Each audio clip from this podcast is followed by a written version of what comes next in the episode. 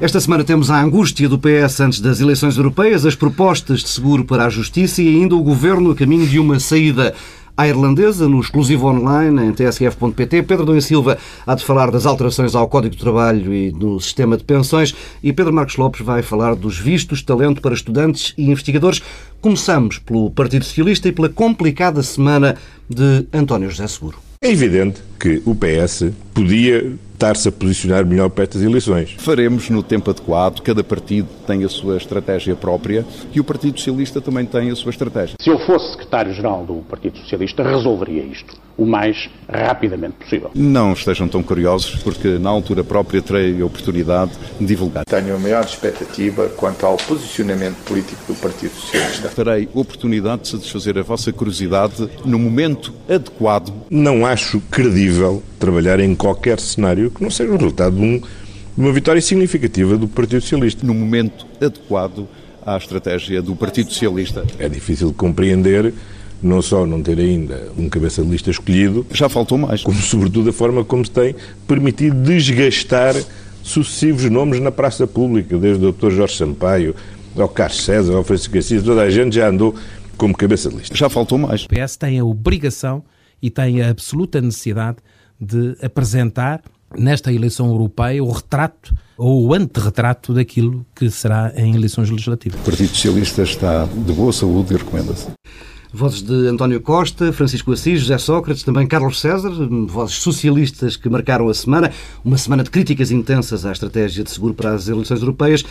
Pede-se um cabeça de lista com caráter de urgência, definem-se metas para o resultado do PS, especula-se acerca do discurso do partido sobre a Europa.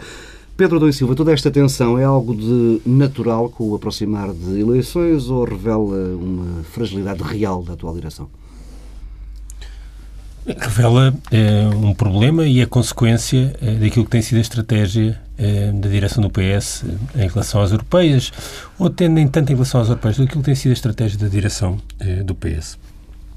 Aliás, eu julgo que isto não é independente e está ligado, por exemplo, a outra coisa que falaremos mais à frente, que são aquelas propostas uhum. na justiça, e de alguma forma as coisas estão ligadas. E tem a ver com a natureza da liderança. Um, há uma coisa que é clara o problema, a meu ver, não é não haver um cabeça de lista, porque estamos a 100 dias das europeias, não é? Podia, ainda é tempo de aparecer um, um cabeça de lista. A minha preocupação e perplexidade é que eh, nós, por mais atenção que prestemos, temos muita dificuldade em perceber qual é a estratégia do Partido Socialista hum. para as europeias e de que modo é que as europeias fazem parte de uma estratégia eh, mais vasta. Eh, e as europeias podiam ser eh, uma de várias coisas diferentes ou até uma combinação de, de várias dimensões. Dizer, podia ser uh, um momento para mostrar um cartão amarelo ao governo, um, um momento para começar a mostrar uma alternativa programática uh, à maioria, uh, podiam ser um momento para sublinhar a diferença que existe hoje em relação ao PSD nas questões europeias e na visão para a Europa, por exemplo, algo que José Sócrates sugeriu nesta declaração que ouvimos. Ora, eu não sei exatamente qual destas três coisas é que o PS pretende fazer das europeias. Uh, e não haver um cabeça de lista, de certa forma, é revelador deste impasse estratégico. Um, ehm, e agora, uh, quer dizer, eu devo dizer que a sensação com que fico uh, é que António José Seguro tinha na sua cabeça a questão resolvida. Leia-se, era Francisco Assis o cabeça de lista, e isso o que é verdade desde aquele acordo de Coimbra com António Costa, e que de alguma forma Francisco Assis surgiu como um mediador e alguém que depois passou a fazer parte da direção política de António José Seguro e depois hesitou. Aliás, um pouco como aconteceu eh, antes do verão eh, nas negociações com a maioria promovidas por Cavaco Silva em torno do pós-troca com a troca por eleições. Quer dizer, António José Seguro tinha uma linha, eh, uma decisão e depois eh, foi convencido a não ir por esse caminho. Eh, e não tendo eh, ido por esse caminho, recuou perante o primeiro instinto, mas não tinha plano B. Hum. E eu parece-me que este queimar sucessivo de nomes, esta hesitação, esta ausência de estratégia é porque eh, António José Seguro hesitou, não tinha plano B e agora volta ao plano A em piores condições. Eu devo dizer que todas estas declarações a mais preocupante é a de Francisco Assis, porque de alguma forma o que Francisco Assis sugere é, é não estou disponível para continuar é, este tempo todo aqui a marinar. Ehm, a marinar e com a perspectiva de ser encarado como uma segunda escolha, ou Porque neste escolha. momento, repara, o leque de escolhas e de possibilidades de António José Seguro está objetivamente mais curto. Um, e neste momento há uma dificuldade que é um nome forte com autonomia em relação a António José Seguro, depois de tudo isto já não está disponível. Hum. Ninguém aceitará. Uh, um nome que precise de se afirmar, uh, ou seja, alguém que tem um problema de notoriedade, que pode ter imensas qualidades, mas tem um problema de notoriedade, não tem espaço nem tempo. Se o PS optasse por uma candidatura de alguém de fora com problemas de notoriedade eh, no país, eh, precisava ter lançado a candidatura muito tempo antes. A questão do, do tempo do lançamento tem um pouco também a ver com isso. Eh, porque era preciso alguém que tivesse tido aqui a oportunidade, durante um período, aparecer como, como alguém que é um protagonista nacional, a falar sobre temas europeus e não em cima da dinâmica da campanha eleitoral, que naturalmente será uh, o PS e o secretário-geral a aparecer. Ora, neste momento, resta esse cenário, uma espécie de candidatura burocrática em que o cabeça de lista de facto é António José Seguro.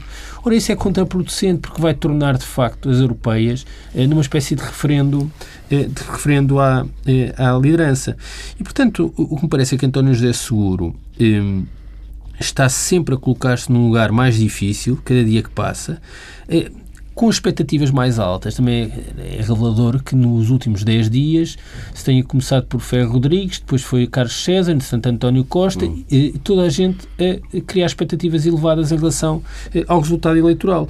Ehm, e, de certa forma, isto só, eh, só se agravará eh, e eu devo dizer que não vejo bem como é que agora há uma boa saída para isto. Dito isto, também não percebo como é que é possível o PS perder as eleições europeias, porque mesmo as sondagens que dão eh, há uma proximidade entre a maioria um, eh, e o PS. São sondagens muito reveladoras, por exemplo, nas pessoas a partir dos 60 anos, uh, o PSD e o CDS têm votações muito baixas uhum. e sabemos bem que umas eleições de segunda ordem, que vale é o voto protesto, a desmobilização eleitoral é muito forte e, portanto, o PS tenderá a ser beneficiado. O problema é o, o lastro que isto deixa para, eh, para, hum, para o que virá a seguir, que é, o PS precisa eh, de preparar as legislativas.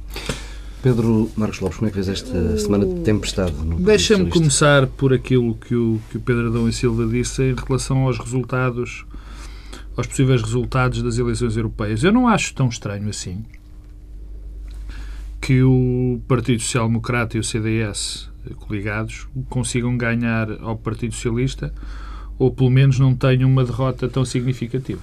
Francamente, não acho. Uh, francamente, não acho por uma razão muito simples. É que, de facto, nós olhamos para o Partido Socialista e, e o que foi a estratégia do Partido Socialista nestes últimos anos e é difícil descolá-la daquilo que tem em termos das opções políticas, é difícil descolá-la do caminho que foi o caminho do governo. Muito francamente, quer dizer, nós temos assistido a, a a, a, no fundo, a propostas que são, que no fundo encaixaram-se naquilo que foram, que acabaram por ser também as decisões do Governo. Repara, com a ajuda da Troika, bem entendido, repara que a questão do mais tempo e da renegociação das metas aconteceu. Uh, outros, outro tipo de, de dossiês importantes, como por exemplo, eu achei muito bem que isso tivesse acontecido, mas para, para o efeito não interessa, a questão do IRS também aconteceu. A questão do Pacto Orçamental também aconteceu. Uh, o tipo de jogo a que o Partido Socialista se entregou em termos, em termos políticos, enfim, foi muito parecido. Era mais ou menos vamos perder por 3-0 ou vamos perder por 2-0. Quer dizer, não, não há nada de, de, substancial. Por outro lado, o António José Seguro tem um problema grave. Não consegue captar, devido à, à sua estratégia, o eleitorado uh, de centro-direita, que não está contente com, com a com, com a atual governação, porque é alguém muito frágil, muito débil, que, porque não apresenta propostas ou quando apresenta, apresenta demais em catadupa, como se não soubesse o que está a fazer, e não também consegue eh, conquistar à esquerda porque não reconhece, porque a esquerda reconhece, não reconhece que haja uma proposta diferente da do governo. Não é o líder de esquerda que a direita gostaria de ter. Não, nem uma coisa nem outra. Eu, por acaso, é isso Não, isso, escrevo. isso neste momento, quer dizer, António José Seguro é o líder da, da esquerda que a direita é quer isso. ter. A é isso que- a é isso que eu quero Eu sei, eu sei, eu percebi. Eh, eh, Aliás, eu vou antecipar algo que eu, que eu ia dizer, quer dizer, eh, este, todo este, todo este burburinho em volta do Partido Socialista, eh, que é mais ou menos o costume cada vez que se aproximam eh, as eleições ou acontece qualquer episódio politicamente relevante, só preocupa, na minha opinião, só preocupa algumas pessoas dentro do PSD, não preocupa a próprio núcleo duro do Partido Socialista, porque nós já percebemos, ou enfim, pelo menos a história tem-se repetido, porque isto é muita história do, do, do sketch do Ricardo Araújo Pereira. Falam, falam, falam e não fazem nada, não é? Que é o caso de António Costa e de todas estas pessoas que apareceram a falar, de, de, de Carlos César. Quer dizer, são. Há aqui uma vontade, que uma vontade, mas depois não acontece nada, quer dizer, depois escondem-se por trás daquelas desculpas do costume, dos aparelhos estão dominados e coisas do género. Portanto, já aqui falamos disso à saciedade. Mas, mas deixa-me regressar à estratégia. Portanto, eu não acho tão difícil, eh, tão difícil isto acontecer. Percebo eh, essa possibilidade. E isso amedronta muito mais o PSD do que o PS. Algumas pessoas do PSD. Porque imagine-se o pânico dentro do PSD, de facto. O pânico, não, não há pânico nenhum, presumo. Deve haver algum receio. É que o PS ganhe eh, de uma maneira eh, que, que o PSD ganhe as eleições europeias ou perca por poucos. Quer dizer, o que querem é perder ali pelos poucos, eh, por ali, porque o problema é se de facto o resultado das europeias gera uma convulsão grande no PSD. Porque eu acho que não há, no PS, porque eu acho que não há ninguém no PSD que esteja na direção. A única coisa que de facto o PSD tem medo é que António, António José Seguro caia. Porque António José Seguro tem sido um autêntico, já toda a gente disse isto, mas não, não há outra maneira de dizer. António José Seguro tem sido um seguro de vida para este governo. Tem sido um. Tem sido o melhor. Quer dizer, se Passos Coelho quisesse um líder do PS, quer dizer, se ele pudesse escolher um líder para o PS para esta altura, eu não tenho dúvida rigorosamente nenhuma de que ele escolheria, escolheria António José Seguro. E menos dúvidas teria se visse o tipo de oposição que António, António, José Seguro tem feito. Por imensas razões. Quer dizer, logo à partida, a primeira, e para não falar de muitas, tem sido a capacidade que António José Seguro teve de se encostar ao discurso do governo no que diz respeito às culpas da crise. Não é? Isso foi claro, foi logo o primeiro indício. Quando ele deixou que toda a culpa da crise, que o discurso do, do, do governo fosse, atenção, que todos os males estão ali em José Sócrates, aquilo foi ouro sobre azul. Quer dizer, nem o PSD estava à espera tanto. Como tu deves recordar no princípio do, do discurso de, de, de Passos Coelho, que nem ia culpar o, o passado. Passado. Claro que depois António José Seguro deixou e olha, e depois foi uma, uma autêntica festa. Mas, e só para terminar, eh, deixa-me dizer isto. Eh, eh, a questão do cabeça de lista, que, que, enfim, que ainda não foi escolhido, eh, quer dizer, revela muito de, não só da estratégia, mas da personalidade de António José Seguro. António José Seguro tem nitidamente, e quando eu digo a personalidade, da personalidade política que ele tem demonstrado, António José Seguro tem medo de arranjar alguém que não seja da sua própria linha, e que faça sombra numa determinada perspectiva, mas por outro lado também tem o problema de que se escolhe uma segunda linha da sua própria, peço desculpa da, da, da repetição, da sua própria linha, não tem um efeito útil em lado nenhum. Portanto, e o que era aconselhável, mas isso é a minha opinião, era que já tivesse sido apresentado até para que ele pudesse, para que essa figura pudesse fazer uma campanha de outra maneira, outro ataque ao governo, outra maneira de fazer oposição. Nada disso foi feito. Até libertando alguma pressão sobre José. Com certeza, até Está liber- todos os dias. Não, ele está todos os dias porque quer. Quer dizer, isso ele está desde porque quer dizer. Ele faz-me lembrar, eu já passei por isso, o Pedro Adão e Silva também já passou por isso, tu também já passaste por isto. Há temas que às vezes estamos mal preparados. E quando estamos mal preparados, falamos sempre o triplo do que é suposto. Porque não sabemos o que é que havemos de dizer. António José Seguro faz exatamente a mesma coisa. Como não sabe o que é que há a dizer, diz muitas coisas. E quando se diz muitas coisas, normalmente faz-se um disparate. Mas eu estou convencido, e só para terminar, que domingo, sábado, teremos o candidato do, do, Partido Socialista. Quer dizer, é uma jogada típica, peço desculpa do termo, de chico espertice, sábado do próximo, de fazer cair, sim, de fazer do, cair o candidato. Agora, ele deve estar aí com algum problema, porque, com muitos problemas, porque eu também não estou a ver um candidato agora que mobilize.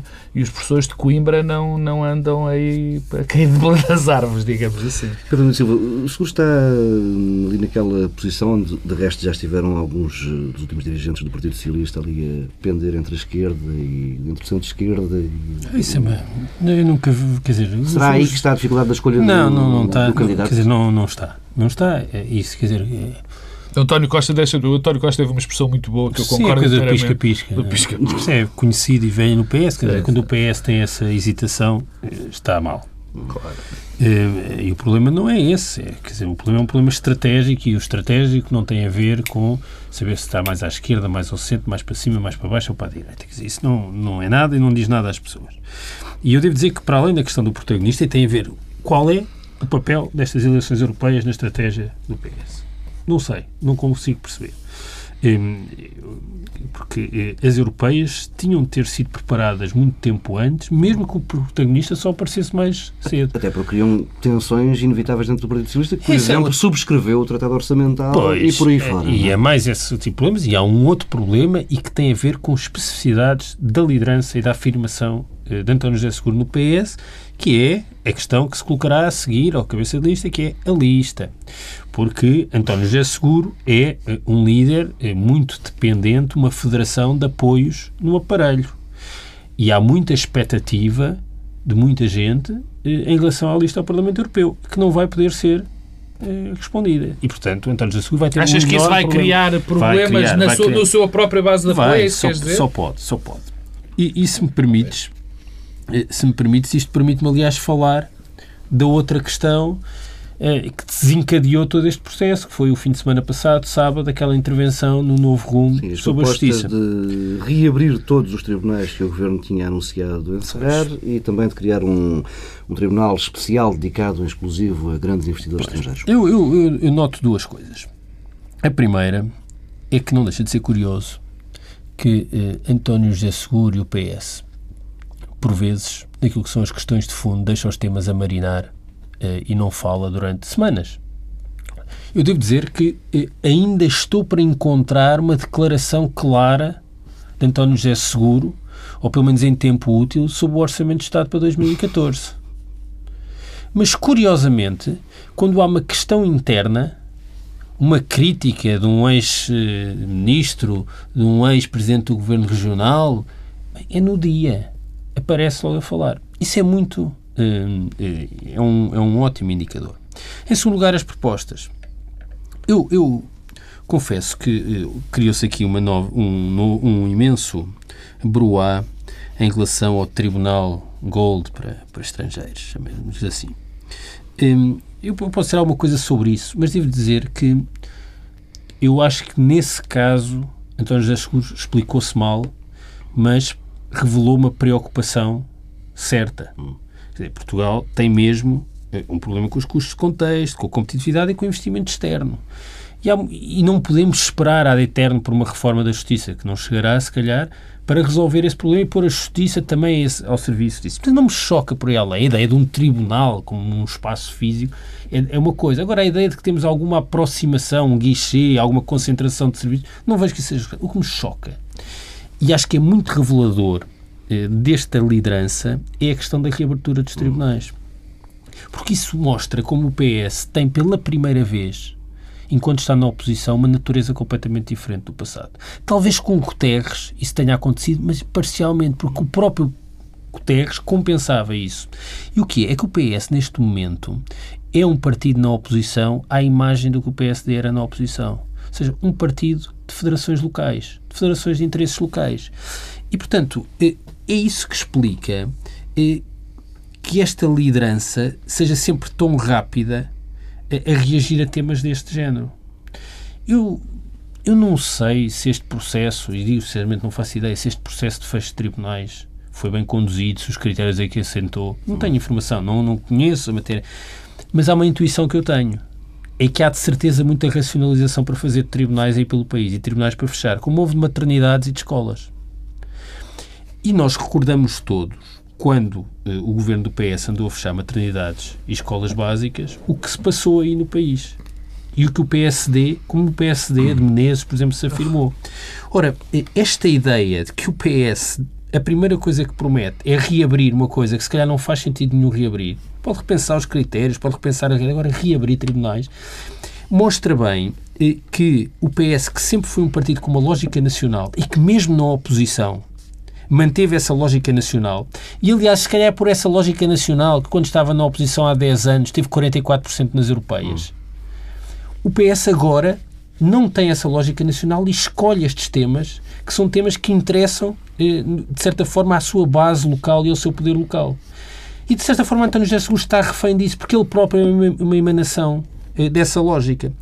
E, portanto, eu, eu pergunto-me, os partidos da oposição dependentes deste lobby autárquico, como é que se podem afirmar e como é que se podem diferenciar no seu projeto de poder? Não podem. E, de alguma forma, é isso que está a acontecer ao PS. Eh, Isto é, é elucidativo que tenha acontecido na mesma semana, porque revela esse problema, esse bloqueio.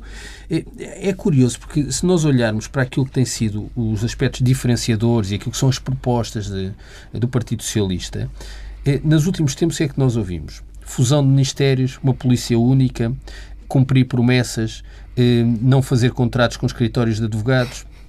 Ora, é que eu já ouvi isso? Isto é tal e qual Falta, o PSD. falta pouco para as gorduras do Estado. Não, já estão. Já os contratos com os escritórios de advogados. Ora, eh, isto mostra, quando a demarcação é feita nestes temas, ao mesmo tempo procura-se criar a ilusão de que somos diferentes, de que vamos fazer reformas, mas está-se a passar ao lado das questões centrais. Oh, Pedro, Agora, deixa- o problema é que isto já aconteceu uma vez. Porque o senhor Primeiro-Ministro atual, não é? o gestor Passos Coelho, fez uma campanha assim. Eu pergunto-me, e os portugueses estão disponíveis para ouvir isto outra vez? E é isso que frustra as expectativas. E, e se- enquanto o PS não perceber que a sua dificuldade de afirmação tem a ver com este problema, não é isto que as pessoas esperam do PS. Mas o poder interno no PS está refém e capturado por esta lógica. Portanto, a ideia de reabrir tribunais sem mais é a mesma ideia que presidia ao PSD quando fazia manifestações para reabrir maternidades com a colaboração da comunicação social que dava notícias sobre pessoas a terem eh, filhos em ambulâncias e, e por aí fora. Ora, isto já aconteceu e trouxe-nos aqui. Há outra E, semelhança e- e terrível. esta repetição vai ter, vai frustrar, não mobiliza e depois cria o contexto ideal para que tudo seja um problema com António José Seguro, porque atrasou um dia eh, a apresentação da liderança, porque depois no Parlamento não esteve, não foi suficientemente agressivo, porque depois gera descontentamento e não mobiliza, porque depois não sabe se há de eh, coligar-se com o Rui Tavares ou ir sozinho, com o Francisco Assis, com o Jorge Sampaio eh, ou eh, já não sei quem mais como cabeça de lista. Ora, César. eh, eh, não, o Carlos César não foi para a cabeça de lista, isso também é uma confusão, porque o Carlos César disse na entrevista tinha sido convidado para, candidato ao Parlamento Europeu, não disse que era para a cabeça de lista. Eh, e, portanto, estamos outra vez no mesmo lugar. E depois não se queixem que as pessoas não votam, que estão afastadas da política e dos partidos, e não se convençam que é com a ética, com os compromissos de ética e dizer que cumprem promessas e etc e tal, que, que a coisa vai ser. Porque já há uma promessa, que é reabrir tribunais. Faz sentido, sem mais. É isso que Portugal vai precisar, é de reabrir tribunais eh, no Distrito de Viseu ou em Vila Real que fecharam. Eh, não, não te- tenho as maiores dúvidas em relação a isso. E é isso, essa é a raiz do problema, o resto é, são consequências. Pedro Marcos Lopes. Não, eu queria acrescentar eh, duas outras coisas. A primeira é que há aqui, de facto, uma semelhança também muito curiosa entre aquilo que foi a campanha do, do, do Passos Coelho, a partir de uma determinada altura, e o que está a ser, enfim, no fundo, a pré-campanha de, de António José A partir de uma determinada altura, não, desde o momento 1. Não é verdade. Não é verdade. A campanha, a campanha eleitoral a partir de. na- eu estou a falar da própria campanha eleitoral. A própria campanha eleitoral. Aliás, todos os exemplos que tu destes de campanhas contra as escolas e contra os hospitais foram feitos sobre Não, a gestão foi do Luís antes. Filipe Menezes. Foi antes, foi antes. Exatamente. Agora, há uma semelhança. E Marcos Mendes também tinha a sua. Sim, há aqui uma semelhança terrível, por exemplo, que eu, que eu esta semana percebi. Eu eh, não sei se vocês se lembram, lembram-se com certeza, já fazíamos este programa, sobre aquela proposta extraordinária e peregrina que era do Conselho, Conselho Superior da República. Superior da República, que foi uma, com uma proposta feita no Congresso que durou dois dias.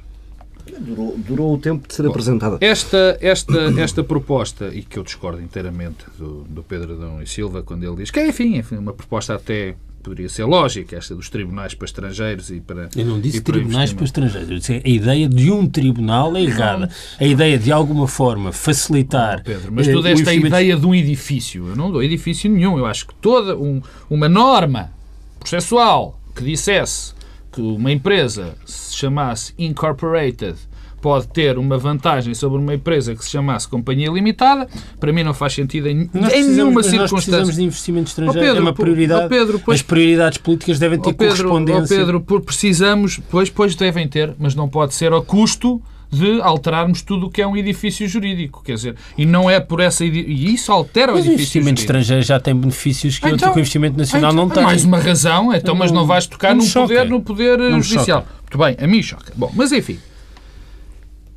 Nunca mais falou neste assunto. O- ante- Ontem, no debate parlamentar, o Luís Montenegro, o líder parlamentar do PSD, insistiu com António José Seguro para ele que explicasse. Até podia dar aqui. eh, Poderia ter telefonado, se calhar, ao Pedro Adão e Silva que poderia dar esta, esta ajuda ou qualquer outra pessoa que pudesse eh, sustentar isto. Era fácil de explicar no Parlamento. Ele disse: Olha, a nossa proposta é esta. E isto já não é a primeira vez que acontece, António José Seguro. De lançar assim umas ideias para o ar, elas ninguém pega nelas e elas vão morrendo. E é uma semelhança. É uma semelhança terrível com aquilo que, foi, eh, eh, que foram as, muitas das propostas de- do, do PSD quando estava na oposição. Mas o que me importa mais, francamente, porque da estratégia ou da falta da estratégia e da, da, da má liderança da oposição que tem, feito, tem sido feita por António José Seguro, aliás, não, não tem havido sequer uma, uma oposição que, digna desse nome. A mim, o que me, o que me importa mais neste, nesta altura é perceber então o que é que se vai fazer em relação a isto. O que é que o PS pensa fazer em relação a isto? Porque o PS tem eh, quadros, eh, tem uma máquina, eh, o PS tem um grupo parlamentar, o PS tem possíveis candidatos também a líder, e então o que é, como é que vamos sair disto?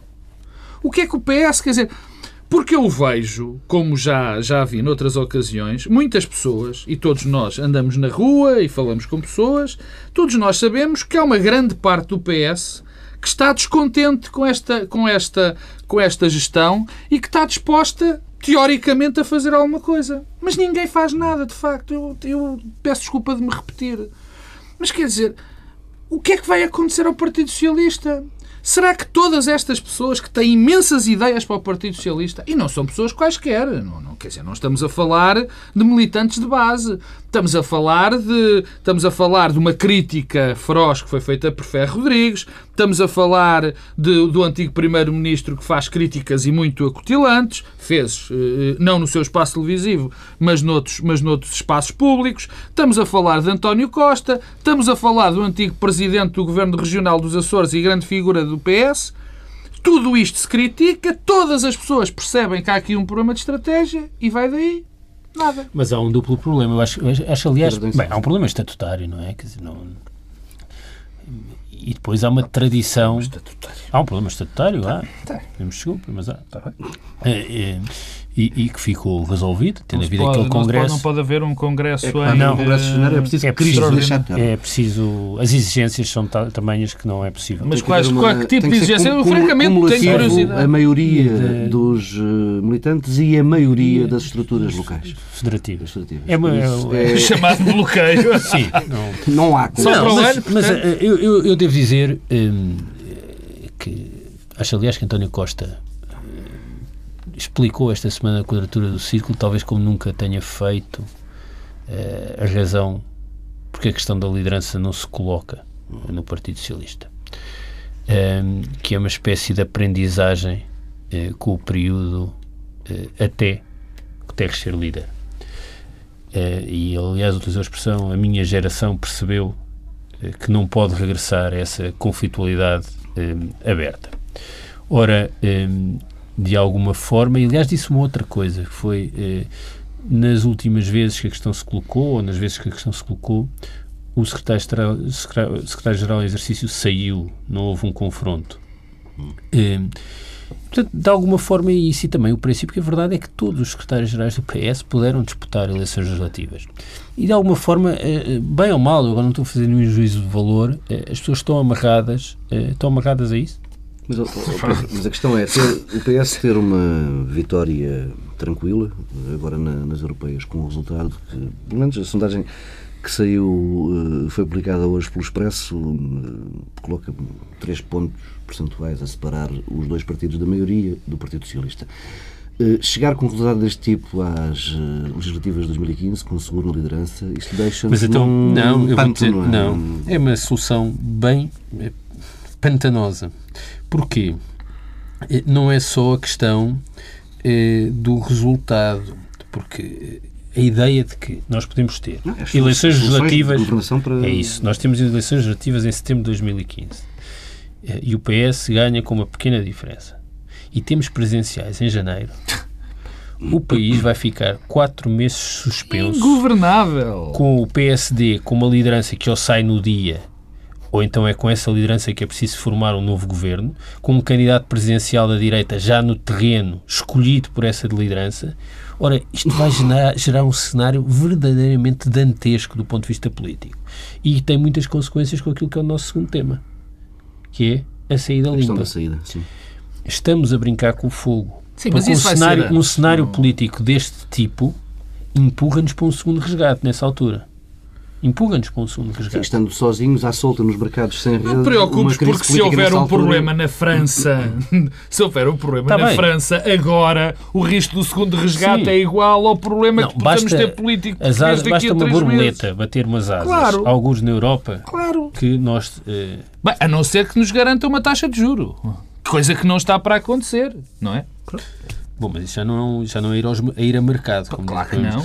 Eh, mas, mas isto para dizer exatamente o, o risco maior, o risco que eu vejo é a impossibilidade de gerar uma dinâmica ou ganhadora, ou uma dinâmica que seja capaz de, com uma vitória, construir uma solução de governo mais alargada e, e estarmos no fim de setembro com uma vitória do PS curta e com seguro e Passos Coelho a terem de negociar uma solução de governo com presidenciais passado três meses. Isto é uma coisa. E aliás, eu devo dizer uma coisa: que eu parece-me que o Presidente da República eh, terá percebido esta dinâmica dos timings eleitorais e o problema que ele também vai ter em mãos no momento em que está naturalmente diminuído porque está em fim de mandato e daí, já há uma campanha presidencial a decorrer. Daí a sugestão de julho da antecipação das, das legislativas. Porque o Presidente da República. Mesmo fazer o Presidente da República. Não, não sim, mas, mas sim, mas pode dar posse a um governo. É, mas sim. vai ser preciso um desbloqueador, um presidente com força para ajudar a resolver um problema e vamos ter um presidente em fim de mandato, no último mandato, e com dois candidatos eh, no terreno eh, eh, a fazer campanha, pelo menos dois. Ou se calhar até dois no seu espaço político. Ora, isto vai ser dramático para o país. Dramático para o país. Bom, e então a conclusão, agora, sendo assim, a conclusão é porque como não há problemas, como, não há, como há uns problemas na, na aliás, enfim, eu ia fazer uma ironia assim, dizendo que como não há uns problemas, enfim, nos estatutos do PS não deixam mudar a, a, a, a liderança, vamos, vamos, vamos correr mas, esse mas, risco oh, todo. Oh, Pedro, Agora, mas o problema diz. do PS não é só de liderança, também não quero que passe oh, aqui Pedro, esta... Oh, Pedro, é, é, não é como se o PS tivesse uma outra liderança se resolvesse Não, não era, não. O, o, problema do PS é bem mais vasto, é um problema, oh. aliás, eh, do centro-esquerda oh, em toda Pedro, a Europa. Oh, Pedro, o problema é do centro-esquerda da europeu, o problema é da falta de proposta na esquerda, todos sabemos isso. Mas quer dizer, também não vale a pena taparmos o sol com a peneira e dizendo, pá, dizendo que, esta, que esta oposição que é feita ao governo não poderia ser feita melhor nem tu estás a dizer, e que de facto se tem mostrado uma incompetência, quer dizer, é o problema até nem é da incompetência, é a incompetência, aliás. Nós vivemos um, um período terrível, que temos um, um governo que é, na minha opinião, manifestamente incompetente, com os laivos ideológicos que ainda fazem ter mais incompetência, com uma oposição que também é perfeitamente incompetente, com os laivos de falta de ideologia que os fazem ainda ter mais incompetência. Quer dizer, há aqui um, um cocktail absolutamente terrível nisto tudo. Quer dizer, a grande questão é que nós não temos, neste momento, uma, uma, uma alternativa corporizada do lado esquerdo. Enfim, utilizando um termo que todas as pessoas uh, uh, uh, conhecem. Isso existe. Quer dizer, e o problema é que esse lado esquerdo também está bloqueado porque uh, uh, uh, não é só a questão do Partido Socialista, é o lado esquerdo do Partido Socialista também estar bloqueado. E eu aí concordo inteiramente com o António Costa com... e desde sempre que esta história do pisca-pisca, de, de dizer se deve encostar mais à esquerda ou mais à direita, se se fizer mais à esquerda, é uma, é uma treta. Porque numa situação dessas, se tendo proposta, ou se corporiza uma alternativa ou não se corporiza uma alternativa. O resto é conversa. Agora, o Partido Socialista e essas pessoas do Partido Socialista, eu, eu quer dizer, eu costumo dizer isto, mas ou, ou, ou calam-se para sempre ou façam alguma coisa. Quer dizer, isto é que não é nada. Isto não é nada. Quer dizer, isto é quase ridículo. Isto é quase ridículo. Quer dizer, toda a gente sabe. Oh, oh, Paulo Tavares, tu és um jornalista, és editor de política, estás todos os dias com os políticos, estás todos os dias com toda a gente não sabes o que toda a gente dentro da política pensa da, do, do, que é hoje a, a, a, estratégia do Partido Socialista e do que é a liderança do Partido Socialista. Quer dizer, nós não falamos com pessoas, nós não sabemos aquilo que se passa, podemos fingir que não sabemos. Podemos fingir que somos uns inocentes, que para aqui andamos, toda a gente, ah não, como o PS nunca mudou de líder, não vai mudar de líder, porque assim é que está certo. Isso é tudo uma treta, quer dizer. Agora Mas estás pronto. a obrigar o Paulo Tavares a, a não respeitar aqui num... os offs e preservar as fontes. Ele não vai dizê-las. Num rigoroso silêncio. Para proteger as fontes. Não falaste, Pedro Marcos Lopes, da questão, da questão da saída, da saída limpa. E vamos não, mas eu falo da saída. Para... Queres que eu comece já na saída limpa? Sim, vamos o que é que é isso? refrescar o tema. Não, mas eu não, quer dizer, eu quando. eu quando falo na saída limpa, eu lembro-me de saídas, saídas à francesa, saídas à não sei quê. Eu acho esta conversa toda um, um disparate sem Sim, nome. Nós devemos regressar certamente não, mas, muitas vezes a este tema daqui até, até maio. Mas e eu vou dizer sempre houve, a mesma coisa. Houve outros sinais, quer dizer, há, Não há sinais nenhums. Não há sinais. Ah, claro, vou, Desculpa lá. Temos o governo a fazer um mercado, um pé de meia desculpa imenso. Lá. O único cinema, é? desculpa lá. Não é um sinal, dás-me licença, é que isso. Dás-me licença. O único sinal que houve esta semana foi um sinal muito simples. É que se nós mantermos as taxas de juro, que foram as melhores taxas de juro de não sei, não há, de há não sei quanto tempo, termos uma saída limpa ou, não, ou termos uma saída uh, uh, suja, digamos assim, uhum. com, com o plano cautelar, será basicamente a mesma coisa. Só há uma coisa que pode alterar e que pode fazer sentido no programa cautelar. Há uma coisa. Ou, bem, não é uma, mas é um conjunto de coisas. Se esse plano cautelar nos garantir que quando nós vamos ao mercado, nós vamos ao mercado, nós conseguimos atingir uma taxa de juro que nos permita respirar com alguma. Não é bem essa com... mecânica. Calma, eu sei que não. Não sabemos bem o que é que é, mas. Mas eu sei que não, nem sei eu, nem sabe ninguém. Quer dizer, mas se nós tivermos garantido que as nossas taxas de juro são, são, são suficientemente baixas que nós possamos pagar sequer o serviço da dívida, muito bem. Depois vem o segundo ponto. Será que nós poderemos ter essa garantia em termos teóricos? Eu acho que não. Mas vamos imaginar que sim. E vamos imaginar que a Troika nos dá essa garantia. O que é que nós temos de pagar com essa garantia? Eu já disse aqui há dois ou três meses. Quer dizer, queremos um seguro contra todos os riscos ou queremos um seguro contra terceiros? É que o seguro contra todos os riscos, como as pessoas que têm carro saibam, é mais caro. Há condições políticas para esse seguro mais caro? Ah, não? Vamos imaginar. O que está em cima da mesa neste momento é conduzir sem seguro. Sim. Mas eu, eu, eu por acaso acho. acho... e deixa-me só acabar com a da condução de sem seguro. O que é que acontece com a condução sem seguro? O Pedro Adão e Silva já disse há bocadinho o que pode acontecer com o, com o sem seguro. Nós mantemos a 5%. Vamos cheios de peito feito, pós-mercados, e achamos que temos uma, uma, uma, uma taxa boa a 5%, que não é, impensável, quer dizer, o país manter-se. Alguém dá um espirro. Holanda constipa-se. Há um espirro, não é preciso só Holanda. Há um espirro nesse, na, em, eh, em, na, no Chipre e isto fica um bocadinho. Há alguém que se lembra, epá, vamos começar outra vez a fazer aqui um bocadinho de especulação com o euro e as taxas vão para 8%. E como é que fica? Outro resgate? Pedro, eu, eu, acho que aconteceram algumas coisas. Hum, há alguns sinais, diria mesmo mais que sinais. Bem, há um sinal que há uma espiral de euforia no governo. Ah, tá bem, isso não é sinal. O frenesim do Dr. Portas uh, empurra o governo para uma espiral de euforia. Começou com o relógio, uh, com, com, com a expectativa em relação ao pós-Troika. depois há, de facto, a almofada financeira que está a ser feita, com custos para o país. Hum. Eh, Aliás, as necessidades de financiamento são sempre revistas. Eu já ouvi vários valores para aquilo que Portugal precisava eh, em 2014. Ninguém e, portanto, sabe. Hum, e, e, portanto, isso é um sinal. Eh, Depois, quer dizer, eh, aqui há um ano e meio, Passo Escolho, naquele português técnico a que recorre sempre, disse uma frase que era que se lixem as eleições, o que importa é Portugal. Bom, estávamos a alguma distância das eleições. Entretanto, como as eleições estão a aproximar, eh, o Governo escolheu as eleições em lugar de escolher Portugal. É isso que está a acontecer. Porque, quer dizer, a saída limpa é, tem apenas um objetivo, manterem-se no poder, em lugar de proteger o país. Quer dizer, não... E, e sobre isso, acho que é sempre importante recuarmos em relação a, a novembro e àquilo que se passou na Irlanda. Quer dizer, não há nenhum conto de fadas em relação à saída limpa e à saída irlandesa. A Irlanda não tem um programa cautelar porque as exigências que foram colocadas pela Comissão foram inaceitáveis e porque a, a Comissão continua, a, Europa, a Comissão, o BCE, o Conselho, continua a revelar uma incompetência política eh, dizer, sem nome e que nos acompanha desde pelo menos 2008, porque, ou pelo menos se tornou mais preocupante em 2008. E isto teve uma primeira consequência que deixou Portugal sem referência. Portugal, de alguma forma, estava à espera de apanhar o corno da aspiração da Irlanda e nós ficámos sem saber o que era. Bem, podes apanhar o conto de inspiração para ir uh, a mercado. A mercado. Aí é que está o problema. Nós financiamos esta semana a 5%. Ora, vender dívida a 5% não é sustentável. Portanto, não há aqui sucesso nenhum. Sobretudo não é, com a inflação tão baixa como não está. é sustentável. É, repara uma coisa. Para que a nossa dívida fosse sustentável, aliás, o próprio FMI diz isso, nós tínhamos de ter um saldo primário orçamental em redor dos 3%, crescimento da economia de 1,8% e uma inflação perto dos 2% e taxas de, de, e taxas de dívida abaixo de 4%. Nada disto é.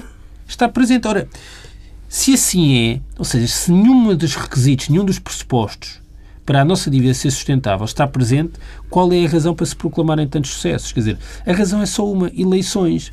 E, e daí, quer dizer, estamos outra vez eh, num registro em que o país está a ser empurrado por uma situação de perigo iminente, em que, de facto, um bater de asas em Frankfurt pode abanar tudo cá, eh, e, portanto, aliás, não é particularmente novo, isto já aconteceu muitas vezes no passado e acontecerá alguma vez, mais vezes, que é o governo trata agora os portugueses como eleitores, que tentam ter o voto, e rapidamente serão tratados como contribuintes que têm de resolver o problema que foi criado. Só que desta feita, a questão é bem mais grave, porque nós temos um compromisso a qual estamos subjugados, que é 60% da dívida, e temos um, um, um, um estoque de dívida e a dívida a aumentar pura e simplesmente não é sustentável com esta solução. E, portanto, isto serve exatamente para quê? A pergunta é sempre a mesma, isto serve para quê? Ponto final nesta edição de Bloco Central. Regressamos na próxima semana, em direto do Coliseu dos Recreios em Lisboa, onde, onde o PSD vai reunir-se em congresso. Online, em tsf.pt, há mais conversa com dois temas extras. Pedro Domingos Silva fala das alterações ao Código de Trabalho e também das alterações no sistema de pensões. E Pedro Marcos Lopes já de falar dos vistos talento para estudantes e investigadores. Pedro Domingos Silva, começo por ti. Hum, falas de alterações que consideras serem avulsas. Eu não consigo perceber, eu não quero dizer nada sobre a natureza das alterações ao Código de Trabalho, ou os anúncios de mais alterações às pensões. O que eu queria chamar a atenção é que nós não podemos ter esta instabilidade no Código de Trabalho e no sistema de pensões. Nós não podemos ser confrontados sistematicamente com novas mudanças no Código de Trabalho e novas mudanças no sistema de pensões. E novas mudanças que não têm nenhum planeamento, nenhuma negociação, nenhuma avaliação. Eu não, eu não conheço nenhum indicador, nada, que eh, nos leve a fazer mais uma alteração no Código de Trabalho. É apenas porque sim. Porque, repara, o Governo tinha um acordo de concertação com o GT em torno da legislação laboral. E, na verdade, entre escolher manter o acordo e fazer mais uma mudança, não sei se é porque o Ministro descobriu lá uma norma de que não gostava, exatamente porquê.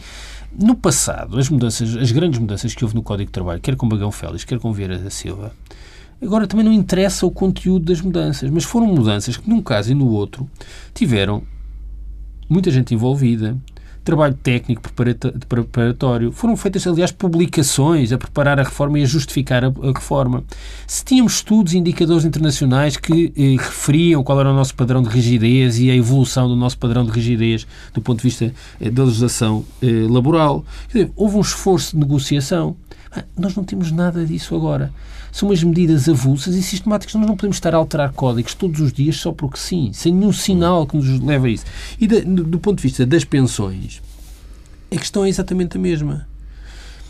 Este governo não tem pensamento nenhum sobre pensões. Não tem, nunca teve. Enuncia umas coisas para logo recuar, para depois voltar a dizer outras ao lado. Eu, esta semana, ouvi eh, o Ministro da Segurança Social a dizer que a seguir à Troika há margem para aumentar as pensões mínimas. Bem, eu acho que Portugal precisava ter um, um, uma discussão séria sobre as pensões mínimas e sobre os aumentos das pensões mínimas e qual o sentido estratégico. E, logo a seguir diz que vai cortar as pensões de sobrevivência.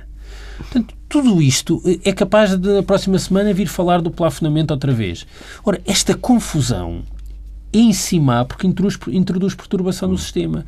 E as nossas políticas públicas têm um problema sério de instabilidade. E quando nós precisamos de preservar a estabilidade, temos sempre esta, eh, esta política do Big Bang, que é uma explosão e um conjunto de mudanças sistemáticas como se isso resolvesse algum problema. Não resolve e só adiciona problemas àqueles que já temos. Pedro Marcos Lopes, a eh, questão dos vistos de talento para estudantes e investigadores.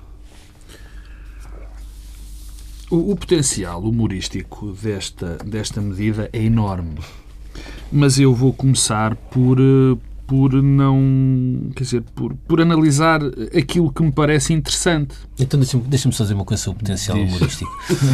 Se vais dizer coisas interessantes, porque a doutora Manuela Ferreira Leite teve uma ótima ideia, porque ela ofereceu-se para acompanhar o roadshow. De, dos vistos gold para ver como é que era a coisa, como é que funcionava. Eu acho que isso é bem revelador. Bom, o potencial. Roadshow europeu, bem, claro. Bem, bem. Bom, a, a primeira coisa que, que, que é, enfim, me apraz dizer é dizer que, quer dizer, qualquer tipo de política que vise captar eh, pessoas, eh, enfim, talentosas e que tenham capacidade de nos ajudar a resolver os nossos problemas é bem-vinda. Qualquer política que, que tenha como, como objetivo a partilha de experiências, a partilha de, de, de, de, propostas sobre os mais variados temas, sejam culturais, sejam uh, científicos, sejam sobre matemática, sobre sociologia, sobre gestão, seja aquilo que for, é bom. Quer dizer, só que nós eh, é preciso ter um, uma razoável coerência na apresentação de medidas. Quer dizer, vir falar numa política incentivadora de visas gold para génios, eh, para que eles venham, numa altura em que nós temos uma imigração em massa desses nossos talentos para fora, que não os conseguimos captar, eh, porque a maior parte das pessoas que imigram são pessoas que têm mercado exterior. A maior parte não. As pessoas que têm mercado lá fora imigram mais depressa. E, portanto, as pessoas mais talentosas, com mais possibilidades noutros lugares, imigrarão mais depressa. Depois, quando nós queremos captar talento, mas diminuímos, enfim, já aqui o tema que eu tenho falado pouco, mas aqui o Pedro Adão e Silva tem falado que chegue, que é sobre a questão das bolsas para doutoramentos, sobre o dinheiro que vai para a investigação, quando se as corta... As bolsas de pós-doutoramento, que sempre foi um fator de atração para as universidades portuguesas Pronto. de muitos quando jovens isso, talentosos. Quando isso se corta de uma maneira uh, quase... Uh, definitiva e se tem uma política de captação de fora. Eu bem parecia dizer, que isto era uma oportunidade para o Pedro Silva falar é, não, não, não estava combinado. Não, nunca está, aliás. Não, quer dizer, é, é completamente. Quer dizer, o potencial humorístico a partir daqui é extraordinário. Quer dizer, como é que é possível alguém vir se lembrar? Alguém se vir lembrar de uma coisa destas? Numa altura em que se está a ter comportamentos políticos se está, para, se está a, a, a, assumir políticas públicas completamente ao arrepio disto, desta medida. Portanto, nada disto faz sentido. Uma última nota sobre. sobre uh, antes da última nota. Também é fundamental perceber que estes investigadores, esses pseudogénios ou génios, ou seja lá o que for, que vêm para cá, precisam de um ambiente São os ambientes também de investigação, de, de estudo, que propiciam isso, propiciam este, estas vindas. Bom, se essas desapareceu daqui, como é que alguém pode querer vir trabalhar para um sítio onde não há esse ambiente, onde não há um investimento nessas coisas? Bom, a última nota, e agora sim, tem a ver com os visas gold. Quer dizer, que, e já há muito tempo que, que, que estou para falar nisto aqui, mas é só uma pequena nota. Quer dizer, um país, quando perde respeito por si próprio, perde tudo. E nós andamos a perder respeito por nós próprios há muito tempo. As últimas semanas, então, foram vitais, foram demonstrativas disso. Quer dizer, quando um banco, eu já aqui disse, falei semana passada e volto a dizer, quando um banco que vive neste momento, suportado pelos impostos dos portugueses, como é o caso do Banif, tem um acionista que é dos maiores ditadores, dos ditadores mais sanguinários da, da, da, da África, e tem, ninguém, mas, mas irá ter, ter e ninguém estremece. Eh, enfim, diria, eh, podia levantar uma comoção nacional este facto, mas não, porque de facto os Visas Gold dizer, são dados a pessoas onde ninguém, não há quem pergunte de onde é que vem aquele dinheiro. Eu, eu outro dia pus-me a pensar, estava a dar um programa muito interessante na, na, na televisão sobre o Pablo Escobar. Eu imagino que se o Pablo Escobar fosse vivo e chegasse aqui e dissesse: Olha, eu quero duas casas na Lapa e duas no Restelo e quero ficar a viver, ninguém lhe perguntaria pelo, pelo de onde é que vem o dinheiro. Quer dizer, isto interessa. Quer dizer, não vale tudo. Não pode valer tudo. Fica por aqui esta mini edição extra online do Bloco Central. Até para a semana.